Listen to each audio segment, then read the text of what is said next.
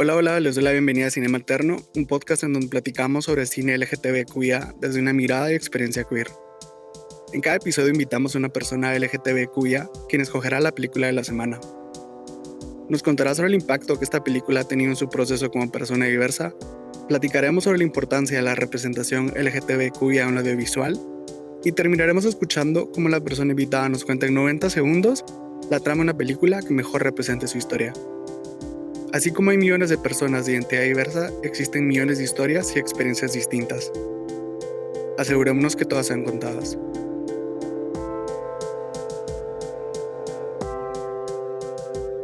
En Cinema Alterno buscamos discutir las películas, no la historia en orden cronológico, sino lo que las películas nos hicieron pensar. Puede que contemos la trama entera, puede que no. Arriesguense. En este episodio nos acompaña Krista. Bienvenida, Krista. No sé si te pudieras presentar. Antes que nada, gracias por tenerme en este espacio.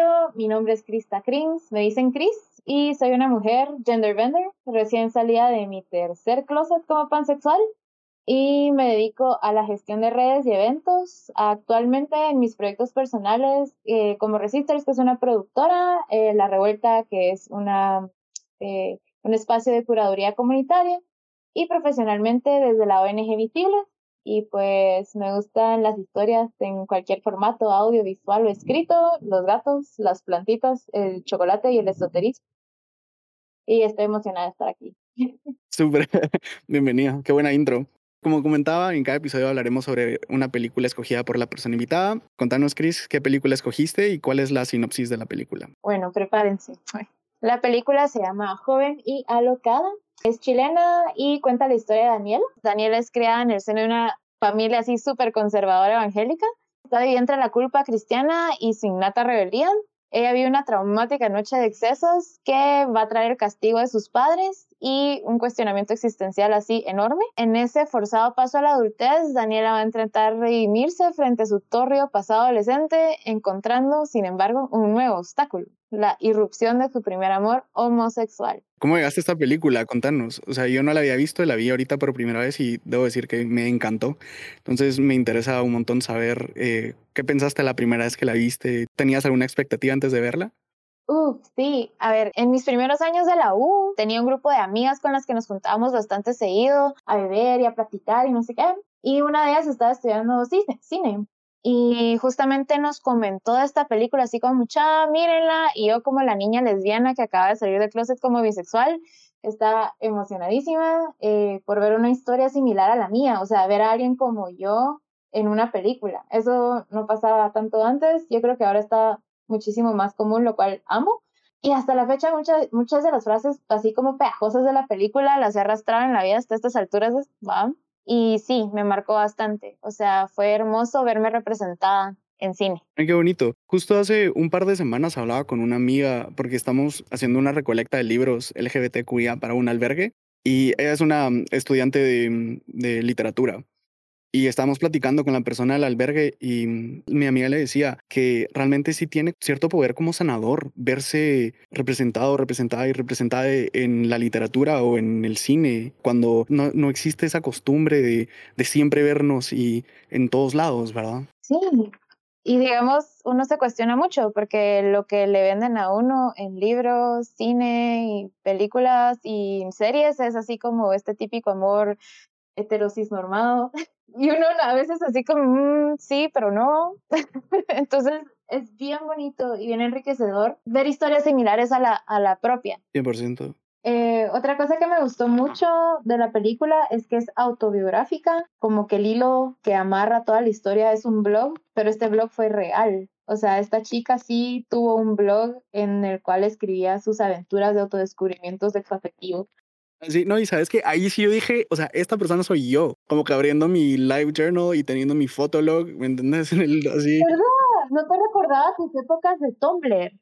sí. Donde empezaste a descubrir así como, wow, me gusta esta chica y no me gusta así como me gusta, qué linda, ¿no? Me gusta, eh, quiero estar con ella. Y aparte, algo que me dio mucha risa cuando salió el internet, siempre te decían como, ten cuidado con la gente que conoces en internet, etcétera, etcétera. Y no, que, no querías como que la gente del internet te encontrara en la vida real, pero después llega un punto donde se vuelve lo opuesto, donde no quieres que la gente de vida real encuentre tus cosas en el internet, como Daniela con el blog de la mamá, y porque al final sí se convierte en un espacio seguro en el que puedes poner todas tus cosas. Y lo vemos un montón en ella, donde escribe literal sin ningún tipo de filtro todo lo que está pasando y todo lo que está sintiendo. Y cómo a través de esta honestidad conecta con tantas personas. Al punto que alguien que lo leyó dijo, le voy a hacer una película a esta chava, pues. Total. Y otra cosa que me gusta es que el Internet ha sido un espacio en el que la comunidad conecta y se expresa. O sea, ahora creo yo que es TikTok. Totalmente. Es un espacio súper seguro para la comunidad. Eh, bueno, si bien los comentarios de odio van a estar en todos lados. Es un lugar de expresión donde se puede visibilizar uno como parte de la comunidad y conectar con otras personas de la comunidad y aprender. No sé, siempre el Internet ha sido una herramienta del filo que uno decía usarla. Sí, no, y me interesa muchísimo y estoy agradecido que hayas venido aquí porque me interesa bastante también conocer la perspectiva de una persona que se identifica como pansexual porque creo que eso es algo que no se ha tocado tampoco, en, al menos en el cine. Creo que hay mucha más representación en la literatura y ya llegaremos a ese punto y nos contarás un poco de esto desde tu perspectiva. Ah, Pero mm, tal vez comenzando un poco por el principio, uno de los temas principales de esta película es, como dijiste, que Daniela está en una familia conservadora evangélica, entonces uno de los temas principales es la, la religión y cómo esta oprime a todo quien se salga de lo heterosis binario normado. A lo largo de la historia hemos visto cómo la persecución de parte de la religión hacia lo sexual y hacia lo diverso nace como un rechazo hacia lo denominado entre comillas pagano, como estrategia para expandir su influencia y minimizar la de las religiones anteriores, religiones en cuyas prácticas y rituales se ponía en plano principal la sexualidad y su relación con la naturaleza, como un puente hacia dioses y diosas, Hoy en día, igual siglos desde que esta persecución comenzó, todavía vemos el prejuicio hacia la diversidad sexual desde las religiones. Es mucho paz y amor, pero si estás fuera de la norma, la reacción es violenta. Este carácter violento y agresivo hacia lo diferente se ve explícitamente en el personaje de la mamá de Daniela, a quien vemos golpeándola varias veces durante el transcurso de la película. La película es chilena, pero considero que nos muestra una experiencia latinoamericana esa lucha entre el conservadurismo religioso y el deseo de experimentar y autodefinirse sexual e identitariamente. ¿Qué opinas sobre todo este tema? Yo creo que la religión nos afecta tanto, tanto en este camino de identificarnos y aceptarnos como seres diversos. Yo no crecí en un lugar religioso, ya que mis padres eran el segundo matrimonio de la religión católica y según la religión católica, tu segundo matrimonio, si ya te casaste por la iglesia una vez, sos hereje. Entonces tuve esta libertad de no ir todos los domingos a la iglesia y tuve bastante separación eh, con cualquier religión en mi crianza, pero algo que sí he notado es que estos dogmas y cultos, aunque no seamos parte, nos rodean. No hay escapatoria. Y en todo el mundo existen religiones, dogmas y cultos que son opresores, ya que las religiones durante mucho tiempo, como tú mencionaste, estuvieron entrelazadas con la política y con la política viene mucho así como el control de la población y cómo controla la población, pues oprimiéndolo, ¿no? Y en Latinoamérica, pues la, religión que nos tocó fue el cristianismo en todas sus variaciones y expresiones. Y aunque veo activos intentos de reivindicación, ha sido históricamente nefasto con las mujeres, con la comunidad y con la ciencia. Entonces creo que si quiere reponer todas estas cosas va a ser así como un camino bastante intenso y arduo. Y yo incluso recuerdo que tuve una novia en el colegio que cuando terminó conmigo me dijo que lo había hecho por Jesús. Uy. Ajá, ouch. Yo creo que yo no concebía la culpa, la confusión y el miedo que tuvo que haber tenido esta chica en ese momento por no haber estado tan involucrada en la religión. Y creo que esa culpa, confusión y miedo sí la tienen muchas personas en, en, en esta área, ¿verdad? En Latinoamérica, en Aviala, eh, porque está en todos lados. Algo que resuena bastante que acabas de decir es que a pesar de, de tal vez no ser partícipe en la religión, en Latinoamérica sí nos influye de una manera súper fuerte. Y en eso sí me veo bastante reflejado, porque al final, o sea, yo sí crecí en una familia católica, pero llegando a la adolescencia O sea, no sé qué manera de decir esto sin faltarle respeto a personas que estén escuchando y que sí sean religiosos, pero, pero nunca, o sea, nunca me lo creí, pues, nunca me creí la historia. Entonces ya no la adolescencia, cuando tenés un poquito más de libertad, etcétera, entonces yo dejé de ir los domingos a misa y todas estas cosas y mi contacto con la religión ahora es nulo. Pero a pesar de eso, me veo igual afectado por las consecuencias que, que muchas creencias religiosas tienen en nuestra vida en general y como mencionas, cabal, en la política. Y creo que eso lo vemos eh, súper claro alrededor del mundo y particularmente en, en Guate, cómo han usado la religión en los últimos años a la población LGTBQIA como una especie de moneda de cambio, ¿me entendés? Como que en un momento en el que necesitan apoyo ciertos políticos de la, la gran población religiosa que existe, nos atacan a, a, nosotros, la comunidad LGTBQIA, para poder tener ese apoyo de regreso a, he visto cabal, como te dije, ciertos intentos por reivindicarse, lo que dijo el Papa, de que ya los aceptaba, de que ya no eran pecadores, de que, bueno. Pero se echó para atrás después. Se echó para atrás después, ajá, entonces, eh, ¿qué? Dos, eh, un paso para enfrente, dos para atrás. Creo que hace falta mucho. Yo de verdad creo que no, no pierdo la esperanza de que eh, estos sistemas de creencias se modernicen, se actualicen y se conviertan como inclusivos con las necesidades de sus seguidores. Yo creo que no, no, no tiene por qué pelear. Lo que pasa es que sí son muy conservadores y arcaicos. Tienen que dejar de serlo. Eh, tienen que modernizarse, no sé aunque no quieran, creo que eventualmente va a pasar, pero a mí me parece curioso en el contexto en el que vivimos ahorita, donde todo sí se siente un poquito como blanco y negro, donde el papá dice algo, se echa para atrás, pero al final siempre la gente te dice, o sea, las reglas están escritas ahí, no, es, no está como para interpretarse. Ajá.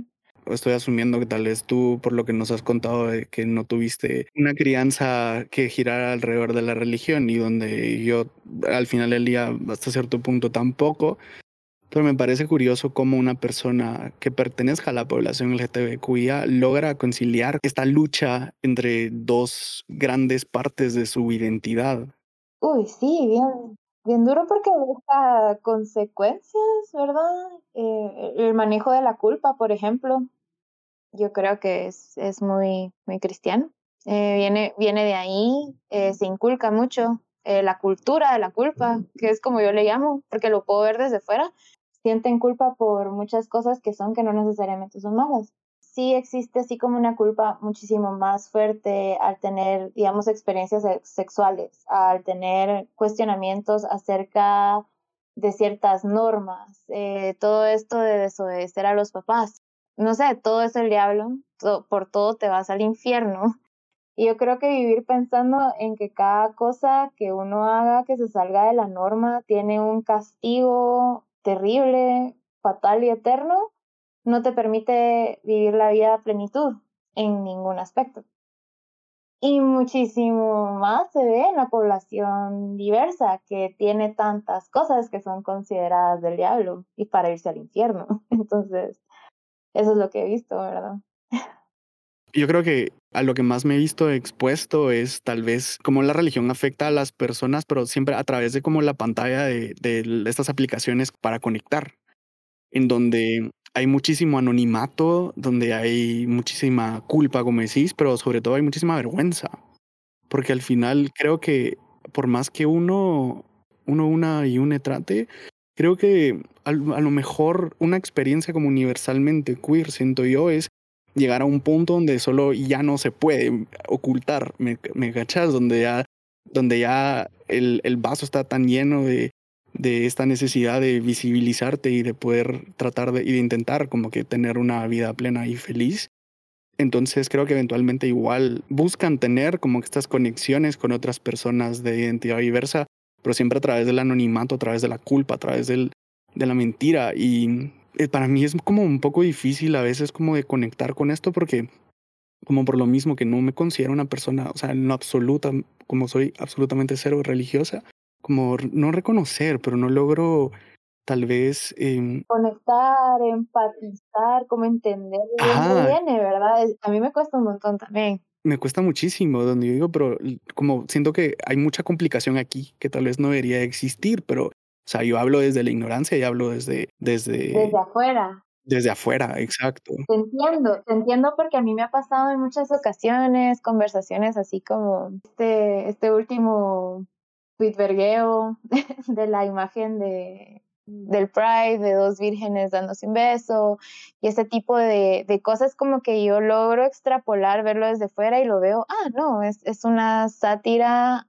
hacia la iglesia por oprimir a las disidencias, ¿verdad? Sin embargo, de verdad como que trato de ponerme en los zapatos de los creyentes y verlo desde su punto de vista y decir, bueno, si yo soy creyente y baso mucho de mi cultura y mi día a día en, en idolatrar a esta imagen porque representa esto y esto, entonces sí me, me dolería que se hiciera, ¿verdad? O sea, como yo creo que uno jamás va a entender, terminar de entender a personas que creen en otras cosas, o sea, igual si lo extrapolamos a otras religiones, así como, bueno, por allá creen en otros dioses y están los musulmanes dándole la vuelta a la cábala, digamos como que todos estos grandes actos de fe, tal vez lo que nos queda es ver la intersección, ¿verdad? Así como que qué hay en el centro eh, es una gran necesidad de creer en algo para hacer de esta vida algo más tolerable y reglas para que las personas no se hagan daño las unas a las otras, ¿verdad? Así como en el centro está esta moral y ética de no le hagas a otros lo que no quisieras que te hicieran, pero digamos como que todas estas culturas, todos estos rituales al final son como para darle orden a nuestras vidas.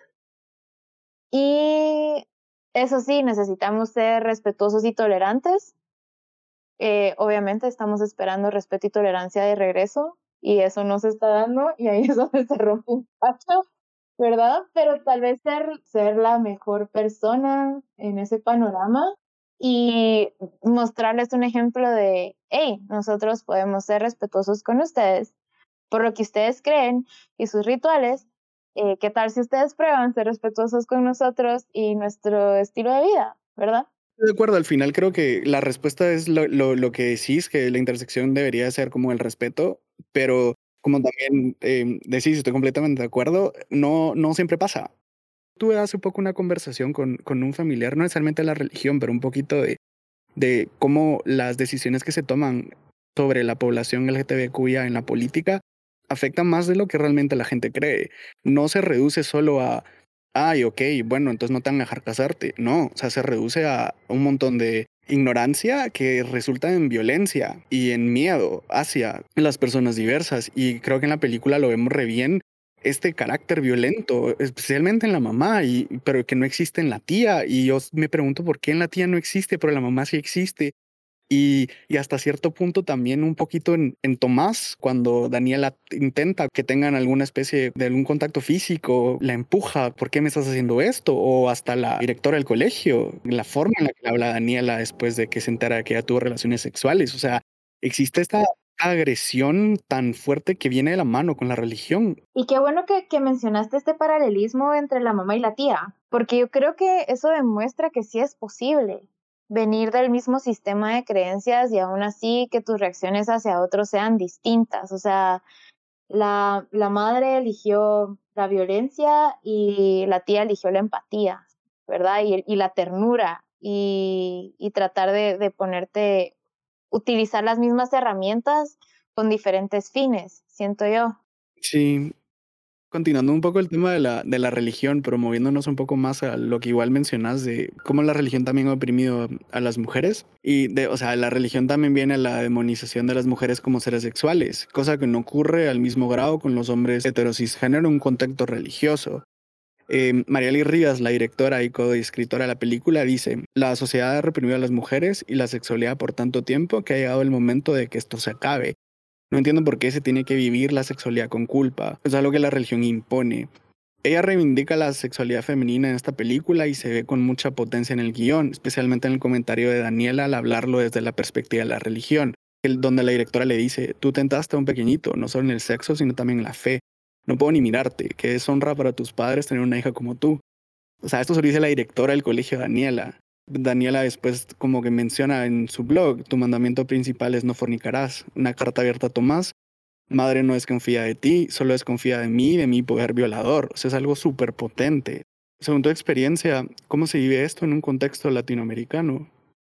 Pues según mi experiencia, este, este estigma es terrible y nos afecta en general sin importar si, justamente como mencionaba antes, si eres o no religiosa, igual como que te van a juzgar por la misma lupa, ¿verdad? Entonces, esto que mencionas de, de la película, justamente así como Daniela tuvo sexo con un chico, y quien fue expulsada del colegio fue ella, no el chico. El chico solo fue a decir, ay, ella me tentó y todo viene desde este imaginario de, de Adán y Eva, ¿verdad? Fue Eva quien escuchó a la serpiente y mordió la manzana y nos sacó del paraíso. Entonces como que las mujeres como em, este ser que es tentador, es seductor y trata de alejarte del bien, ¿verdad? Como que las mujeres son esta representativo, ¿verdad? Creo que está súper erróneo porque al final, siempre y cuando haya dos personas involucradas, pues las dos personas tienen igual, iguales deseos e iguales responsabilidades en cualquier encuentro sexoafectivo. Y el constructo del género de la mujer ideal en Latinoamérica, entonces es este otro, el de la Virgen María, ¿verdad? Virginal, eh, sumisa, devota, ama de casa y miau, miau, miau. Y está perfecto. Yo siento que está súper bien si algunas se sienten cómodas con ese rol, pero la mera verdad, estadísticamente, o no sé si es por la gente con la que me junto, que qué cool, la mayoría no encajamos en ese rol. O sea, nuestro despertar sexual se da desde que nos desarrollamos y esta curiosidad de exploración inicia con ella. Si bien cabe la pena como recordar de que no somos como seres sexuales legales hasta después de los 18 años, sí empezamos a experimentar, digamos, como con nosotras mismas, la masturbación, el ver videos, el tener así como fantasías, ya sea sexuales o románticas. Em, pero todas estas vienen, quiera que no amarras un poquito con la culpa por lo mismo de la religión está impuesta, ¿verdad? Ahora bien, hay como otras formas y también me gusta que haya como tanto contenido ahora en redes sociales, en libros y en películas que están como que ayudando a las personas a descubrir esta sexualidad. Yo vi una serie llamada Sexify en Netflix, que justamente es una chica que sigue siendo virgen a los 22, una chica que es súper promiscua y otra chica que sí tiene relaciones sexuales, pero nunca ha tenido un orgasmo. Y como entre las tres tienen que hacer un app para lograr el orgasmo femenino, em, desde estos tres contextos como súper distintos y súper diferentes como que ya hablar de estos temas, ¿verdad? De que como mujeres somos seres sexuales y que necesitamos explorarnos más a profundidad nosotras mismas para liberarnos desde ahí, ya que ha sido un área de nuestras vidas que ha sido muy oprimida. Y luego está este librazo que se llama Pleasure Activism. Y wow, es una serie de ensayos que va explorando, digamos, como desde fan fiction, así, sexo con alienígenas, pulpos y lo que tú quieras, Em, hasta así como que aterrizar a cosas como el tantra y la chica que escribió el libro es una dula, una dula es como una acompañante de mujeres en procesos como partos, eh, lutos, eh, matrimonios y ese tipo de cosas, entonces como que cómo reivindicar nuestro placer y cómo liberarnos desde ahí. Creo que mujeres como seres sexuales somos y solo es de quitarle el adjetivo de demonización de por ahí, de por medio, y lograr esta como hermosa liberación y reivindicación desde esa parte nuestra que se nos ha oprimido, se nos ha quitado y se nos ha silenciado tanto. Como a Daniela en la película, ¿verdad? Que muy abiertamente contando en su blog sus aventuras de aquí y allá. Em, qué lindo, ¿no? Qué lindo poder hacerlo libremente sin andar, como ella decía, que ella oraba mañana, tarde y noche porque su mamá no encontrara el blog, ¿verdad? Sí, cabal. A mí algo que me encantó un poco esta película es que el personaje de Daniela no era, no se veía necesariamente afectada, o sea, una lucha interna sobre su placer, sobre querer tenerlo o no. Creo que tenía muy claro que quería tenerlo y era más como su entorno a veces trataba de evitar de que eso ocurriera se ve como un personaje como no afectado por todas estas cositas en su contexto. No sé si estás tú de acuerdo con esto, pero algo que, acabas de decir, me encanta todos los recursos que estás diciendo para que otras personas también puedan encontrarlos y me gustaría que nos contes cómo llegaste a todos estos recursos, Y a ver, yo creo que la curiosidad, la curiosidad es súper buena. Yo creo que el camino de construcción de cada individuo es súper diferente, ya que como que las ideas que nos tenemos que borrar y, y reconstruir son distintas de acuerdo a nuestras experiencias como personales Amo escuchar historias, no me importa el formato. Y siento que ese es como que el recurso que a mí me ha funcionado. Por tanto, yo busco mucho podcasts, películas, libros, eh, series, eh, todo lo que me cuenta una historia. Como que es mi modo de aprender. El, el feminismo fue el primer, la primera balsa, ¿verdad?, de rescate que encontré flotando en este mar de confusión.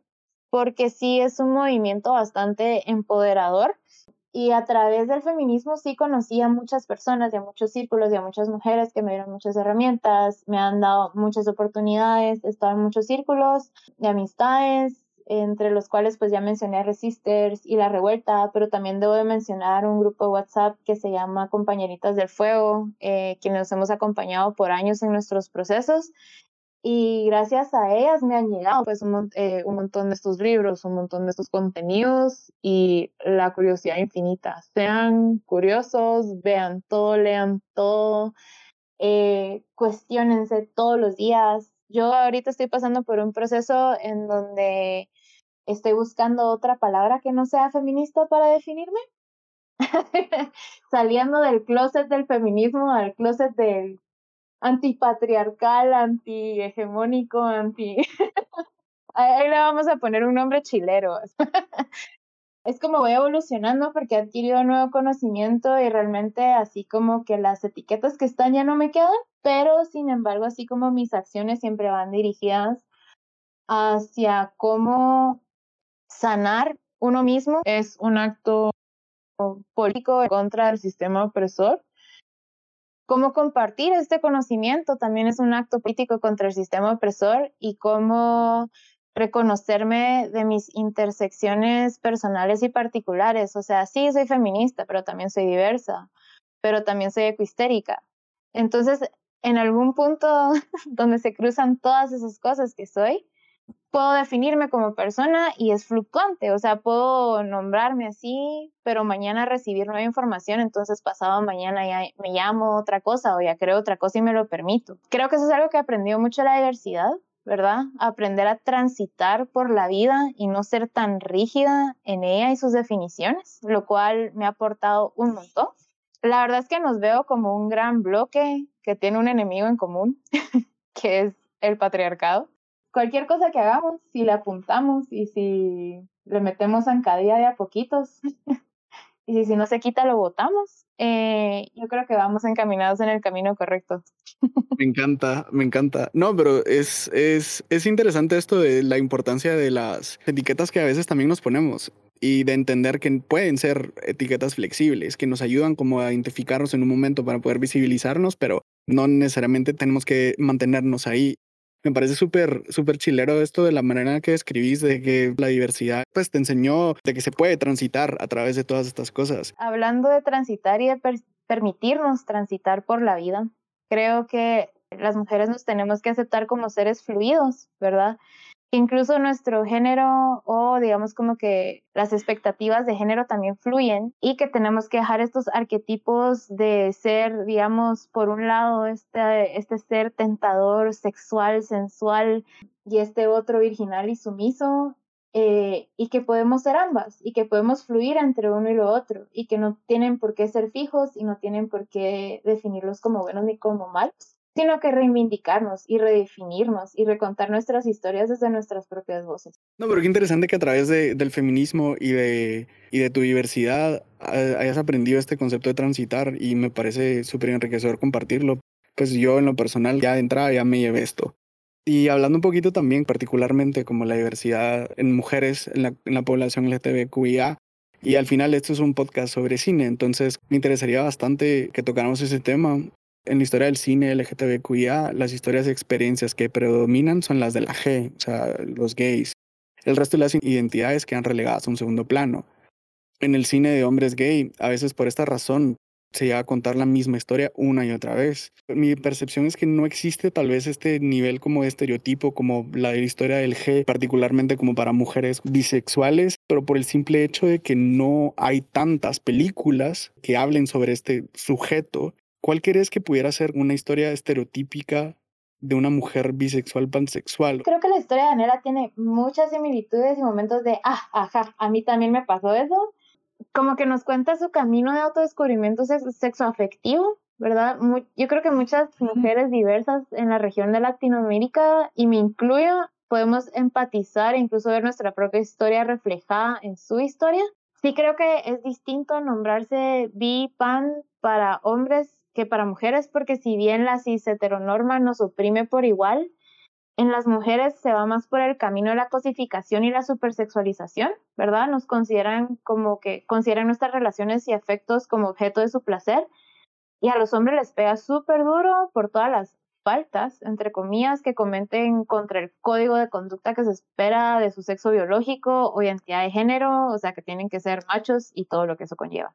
Yo creo que en ambos casos, ¿verdad? Si es mujer, hombre, bipan, podemos hacer incluso un reto de bajar los dedos, así como a los TikTok, así de, ah, para ver si hay similitudes, ¿verdad? Los procesos de hombres y mujeres bipan, así como, yo que sea, baja un dedo si tuviste un crush con un famoso de tu mismo sexo.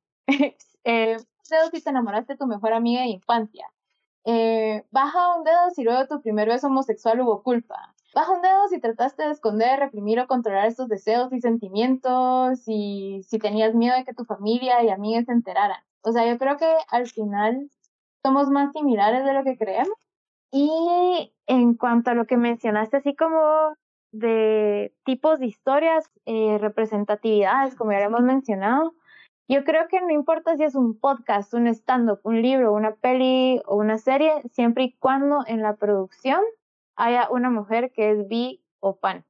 Hay un libro que se llama Los siete maridos de Evelyn Hugo, que justamente cuesta, cuenta esta historia de una mujer bisexual súper increíble, la historia, eh, todo es amazing y es porque la chica que lo escribió pues es bisexual. Eh, luego, eh, series en Netflix está Feel Good, que justamente es de una comediante que es lesbiana, está de Bold Type, uno de los personajes eh, tiene dudas sobre su heterosexualidad, duda de la normatividad que se le ha impuesto. Y es porque tiene escritoras diversas, ¿verdad? Y luego está la película Ammonite, que si bien el director, el director es gay, pero digamos que hace películas con temáticas diversas y creo que los aborda hermosamente. O sea, cuenta la historia como debe de ser sin caer mucho en el morbo, que siento que es lo que pasa cuando estas historias se cuentan desde una mirada que no es diversa ni femenina. ¿Crees que es importante? Porque creo que es un tema que ha estado mucho en debate últimamente y más que todo en los últimos años. ¿Crees que sí es importante que los artistas que interpreten a personajes LGTBQIA también pertenezcan a la comunidad LGTBQIA? ¿O crees que no es necesariamente un, un, un issue cuando hay gente detrás que escribió las historias o las produce o las dirige que sí pertenecen. Yo opino que sí es importante. Creo que es muy importante que se le den papeles eh, de personajes diversos a actores y actrices diversas y diversas y diversos, porque no pasa al revés yo siento que a veces cuando eh, es un papel diverso y lo toma un actor cis hetero, lo toma más como un reto para ganarse un Oscar, como ha pasado en varias ocasiones, ¿verdad?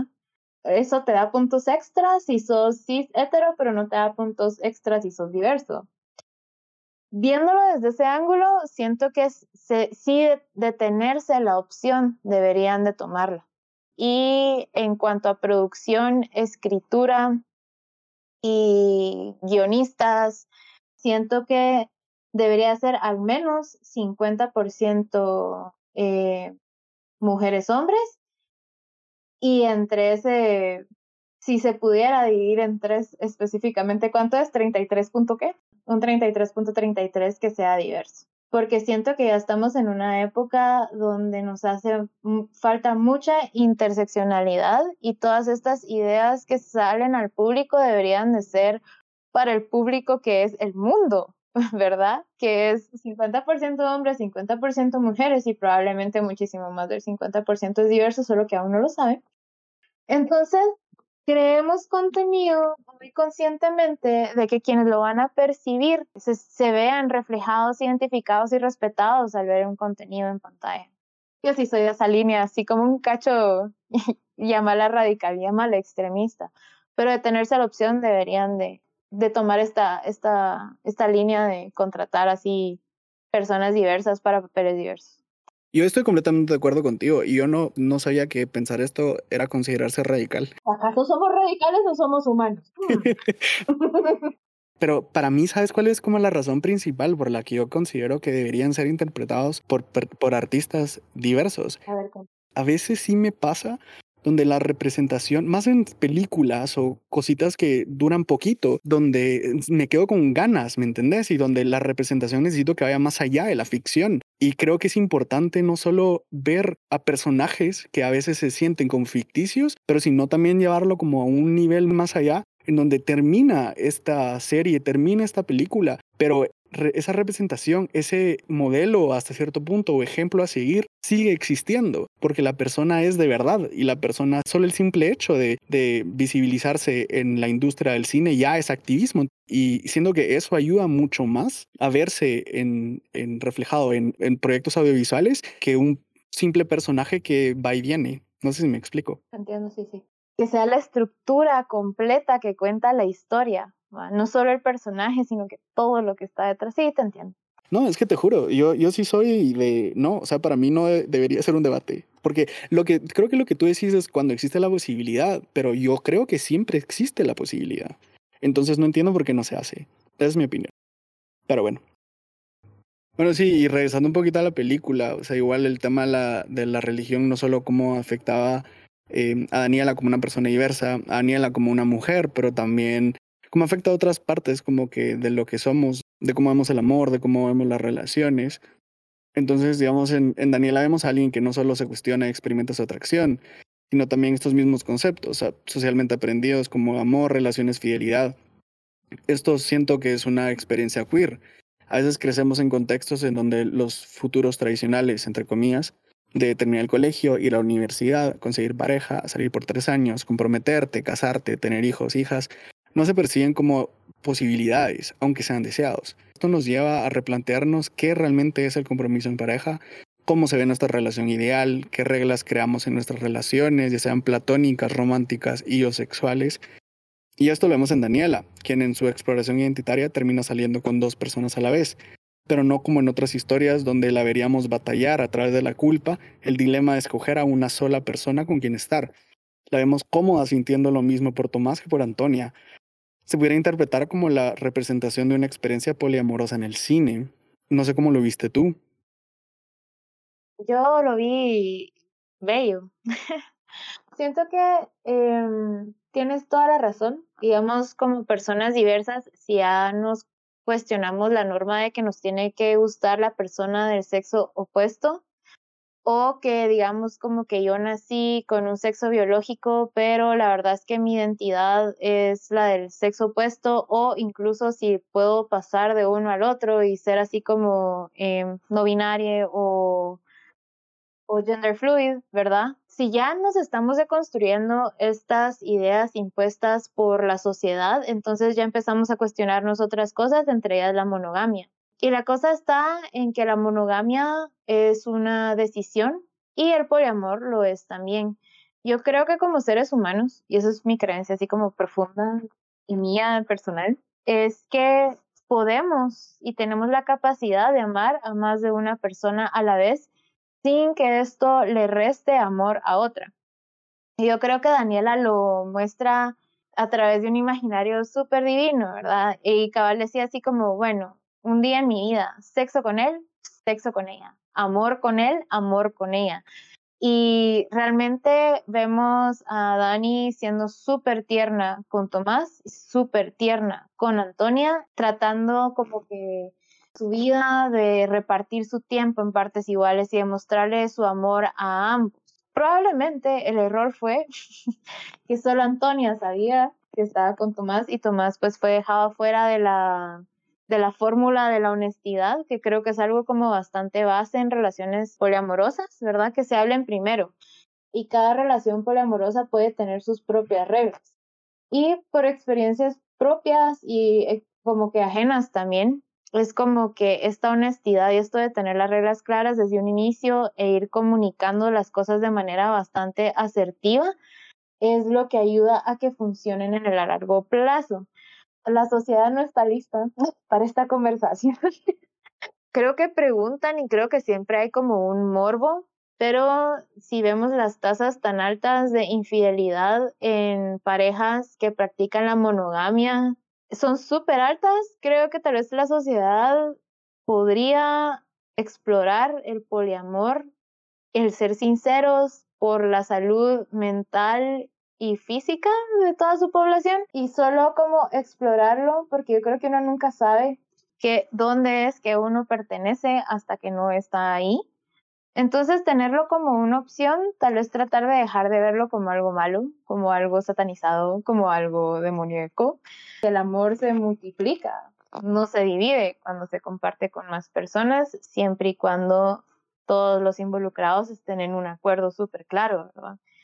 Esta fue como que de las primeras exploraciones con esta película que yo tuve al poliamor antes de experimentarlo y la verdad es que me pareció como bien tierno y una grandísima lección aprendida de que nunca hay que dejar a nadie fuera de la, del pacto de la conversación y que se sepa porque tiene consecuencias, como vimos en la película, catastróficas, ¿verdad? Sí, y hablando como, como a nivel personal, yo nunca he estado en una relación poliamorosa, pero hablando con personas que sí lo han estado, lo que me parece súper interesante y tenían mucha razón, una vez alguien me dijo, las relaciones poliamorosas, cada una tiene sus propias reglas, ¿me entendés? Como que tú las haces.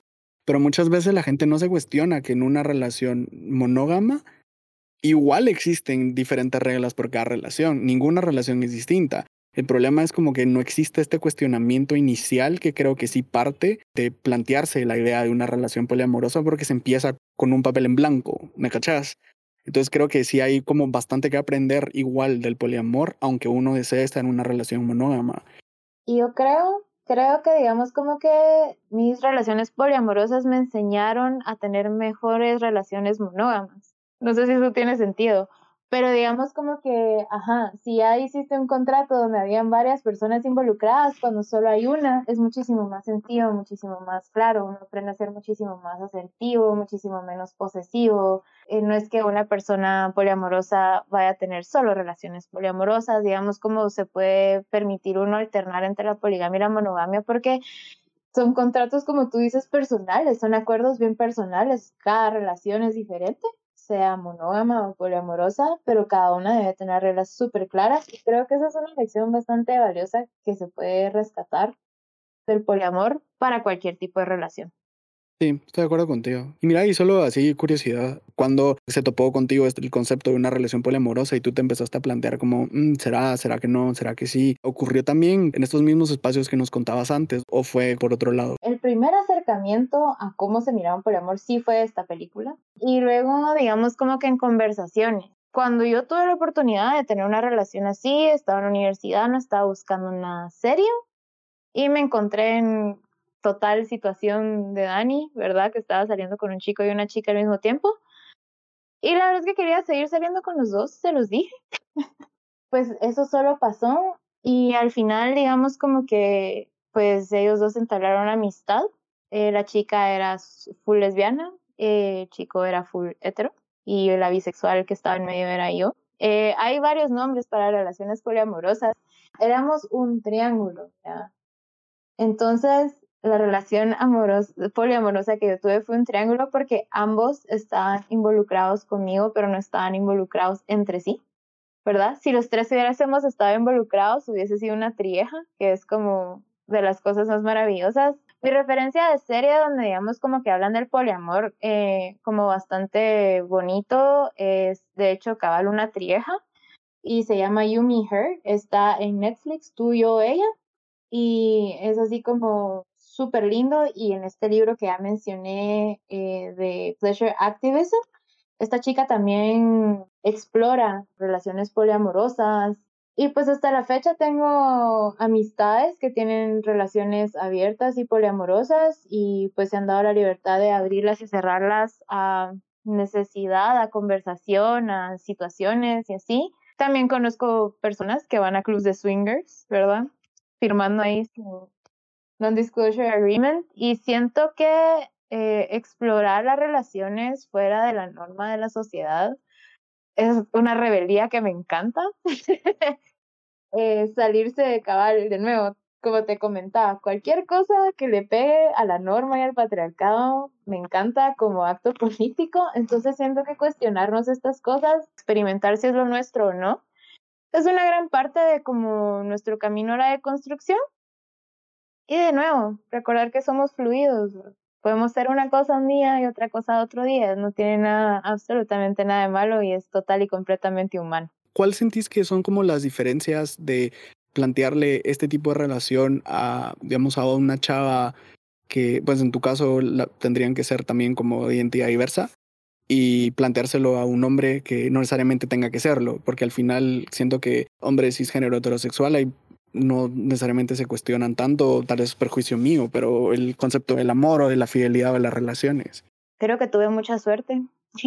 Creo que fueron dos personas muy divinas en mi vida en su momento y Cabal era un chico que no era tan heteronormado, era de, mente bastante abierta y la chica pues muy divina y muy abierta. Al final, como terminó esa relación, fue que ella se enamoró de otra chica, nos avisó nos dijo mucha, y me voy a ir de, esta movida porque me enamoré de esta chica y me voy a ir con ella. Y los dos fue así como, órale, y yo y este chico todavía continuamos en una relación como por bastante tiempo después, ¿verdad? Hasta que eso también terminó. Eh, pues la verdad es que en otras ocasiones al ofrecer esto, eh, los hombres sí perciben el amor, creo que es cultural, que les enseñan a percibir el amor como un tema de posesión entonces, cuando se los proponen, así como abrir la relación y así, tal vez hay un poquito más de rechazo, resistencia o negación a hacerlo, o se preguntan por qué, de acaso no soy suficiente, aquí hay, no sé qué. Entonces, yo creo que hay tantas sexualidades como personas eh, algunas tienen nombre y otras no. Y yo creo que somos más que un ser biológico y lo hemos demostrado de tantas maneras, ¿verdad? La biología solo es una parte de lo que somos. Entonces, si bien biológicamente no somos predispuestos a ser monógamos o no fuimos hechos para ser monógamos, somos seres integrales que también tenemos emociones y también tenemos raciocinio. Todas estas son ideas que se pueden así como discutir o incluso a veces simple y sencillamente la persona a la que uno se lo propone no es poliamorosa y la relación es una relación monógama y eso también se tiene que respetar. Me encanta la forma en la que explicas todo, es como, eso es mi comentario. Mi nervito a tu disposición. Gracias por ilustrarme y compartir tu conocimiento. Pero bueno, en Cinema Alterno buscamos resaltar historias queer en el cine en nuestra comunidad la representación queer es escasa y muchas veces repetitiva. En nuestro último segmento queremos crear un espacio para proponer tramas que todavía no han sido contadas en el cine. Eh, Krista tendrá 90 segundos para contarnos la trama de una película en la que se vería más reflejada. ¿Cuál sería esa historia, Krista? Ah, me encanta. Entonces, imagínense algo bien Hayao Miyazaki. O sea, nos vamos a ir así como anime, eh, personaje femenino empoderado en medio y muchas cosas raras y que tienen que ver con magia alrededor. Pero lo vamos a mezclar con un poquito así de mm, eso de irse en el agujero persiguiendo el conejo y un poco de Narnia porque vamos a salir de varios closets. Entonces está esta princesa, Krista, hasta vive en una tierra así poética, así con campos que tienen flores y se menean así al son del viento. Y Krista eh, persigue una chica que le gustaba mucho, pues se fue en un agujero y Krista la persiguió y tuvieron así como su amor en el País de las Maravillas y luego en el País de las Maravillas Krista vino y se encontró un closet que fue un chico que le gustaba mucho y lo abrió y luego dijo, wow, no soy solo lesbiana, soy bisexual. Entonces, wow, nada, estuvo en Narnia así muchos años, como los personajes de Narnia que estuvieron muchos años. Y cuando regresó de ese closet, después de descubrir tantas cosas y tantas aventuras, dijo, wow, a mi tierra, pero ahora regreso como pansexual porque me di cuenta que realmente no me importa ni el sexo biológico ni la identidad de las personas ni sus preferencias sexuales, siempre y cuando yo tenga una conexión con ellas existe el amor. Y la película termina con una gran fiesta abajo de un gran arco iris, con mucha comida, así como salen las películas de anime, así exquisita, divina que te morís con solo verlo y mucho amor, mucha tolerancia y una utopía enorme donde todos nos sanamos desde dentro para aceptarnos como somos y desde eso nos reflejamos hacia los demás, queriéndolos, llamándolos y aceptándolos como son. Yo creo que deberías empezar a trabajar en este guion. Pero bueno, gracias por acompañarnos, Crista. Eh, no sé, ¿alguna red que quisieras compartir para que otras personas te puedan seguir? En Instagram como Chris.Krings y en Twitter y en TikTok como Krista Krings. El nombre de Krista se escribe así CH, así Krista. Y Krings es como rings, pero con K al inicio, K-R-I-N-G-S. Espero regreses en otra ocasión y cualquier persona que le interese participar en próximos episodios, no duden en buscarnos en cinema.alterno en Instagram. Esto fue Cinema Alterno, nos vemos en el próximo episodio.